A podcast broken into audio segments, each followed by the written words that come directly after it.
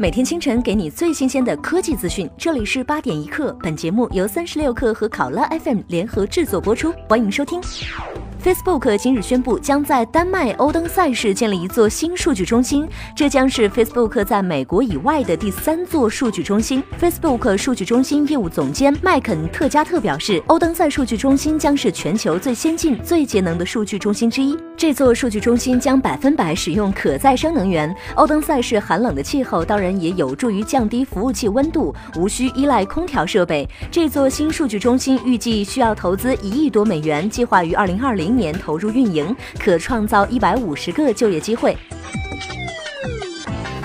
德国监管机构对苹果与亚马逊旗下子公司 Audible 达成的一项有声读物排他性供应协议提出了反对，声称这项协议将削弱业内竞争，从而导致消费者的利益受损。这两家公司现已同意终止这项排他性协议。德国联邦企业联合管理局表示，在取消这项排他性协议之后，苹果公司将有机会从其他供应商那里购买数字有声读物，这将使得消费者能够获得更广泛的。内容和更低的价格。欧盟委员会表示，对两家公司终止合作感到满意。根据三星电子中国官网最新发布的 Galaxy Note 7召回细则，本月只在三星售后服务中心办理退货，不发放退货补贴。但退货后购买三星手机可申领换机补贴三百元指定电商购物券。另外，细则中表示，二零一七年一月一号至一月三十一号，原购机渠道不再办理退货，一律由三星售后服务中心负责。与此同时，自二零一七年一月一号起，Galaxy Note 7用户退货后在京东。商城、天猫旗舰店、三星官方网上商城、亚马逊购买三星智能手机申领换机补贴，统一由三星会员俱乐部发放。中国电影一月十九号晚间发布公告，计划以一千五百万美元投资环球影片有限公司的影片《速度与激情八》，并在区域内为该影片提供影院发行。同时，全资子公司中国电影器材有限责任公司拟以不超过人民币一亿元，通过参与定向增发和收购股权的方式，收购法国 YMAGIS 公司百分之十五的股权，并开展业务合作。中国电影表示，此举是为开拓中国剧目系统和中。影光风、激光光源等电影技术设备的欧洲市场，提升国际竞争力。此外，为增强影视制片和发行业务的市场竞争优势，中国电影还拟以现金三千万元投资参与组建天津北方电影股份有限公司，持有百分之十五的股权。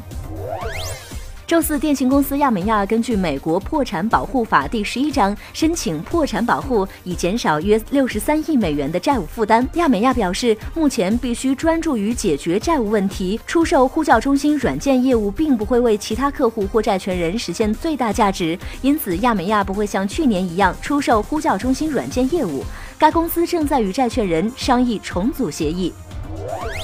IBM 今天发布的二零一六财年第四季度及全球财报报告显示，IBM 第四季度营收为二百一十七点七亿美元，低于去年同期的二百二十点五九亿美元；净利润为四十五点零一亿美元，比去年同期的四十四点六三亿美元增长百分之一。来自于持续运营业务的运营利润为四十七点七六亿美元，同比增长百分之一。来自科技服务和云平台部门的营收为九十三点零八亿美元，同比增长百分之一点七。IBM M 第四季度业绩超出华尔街分析师预期，但其盘后股价仍下跌逾百分之二。IDG 资本与中国泛海十九号宣布，双方已签署最终协议，将全面收购美国 IDG 集团。交易标的包括 IDG 集团旗下的国际数据公司 IDG Communications 和 IDG w i t e r u s。双方还表示，日前已收到美国外资投资委员对该收购的批准。交易完成后，IDG 资本将成为 IDG Wireless 投资业务的控股股东，中国泛海将成为 IDG 运营业务的控股股东。该交易的条款没有披露，预计将于二零一七。年第一季度完成交割，不过双方并未公布此次收购的价格。苹果官方支持网站上正式移除了初代的 iPod Nano 更换计划。这一更换计划已持续五年。苹果授权服务商已确认 iPod Nano 更换计划已经停止，但建议可以直接联系苹果。经上报请求后，高级 Apple Care 顾问就会通过更换 iPod Nano 的申请。苹果 iPod Nano 更换计划是在2011年11月正式上线的。当时苹果发现初代 iPod Nano 配备的电池可能会过热，并存在安全危险。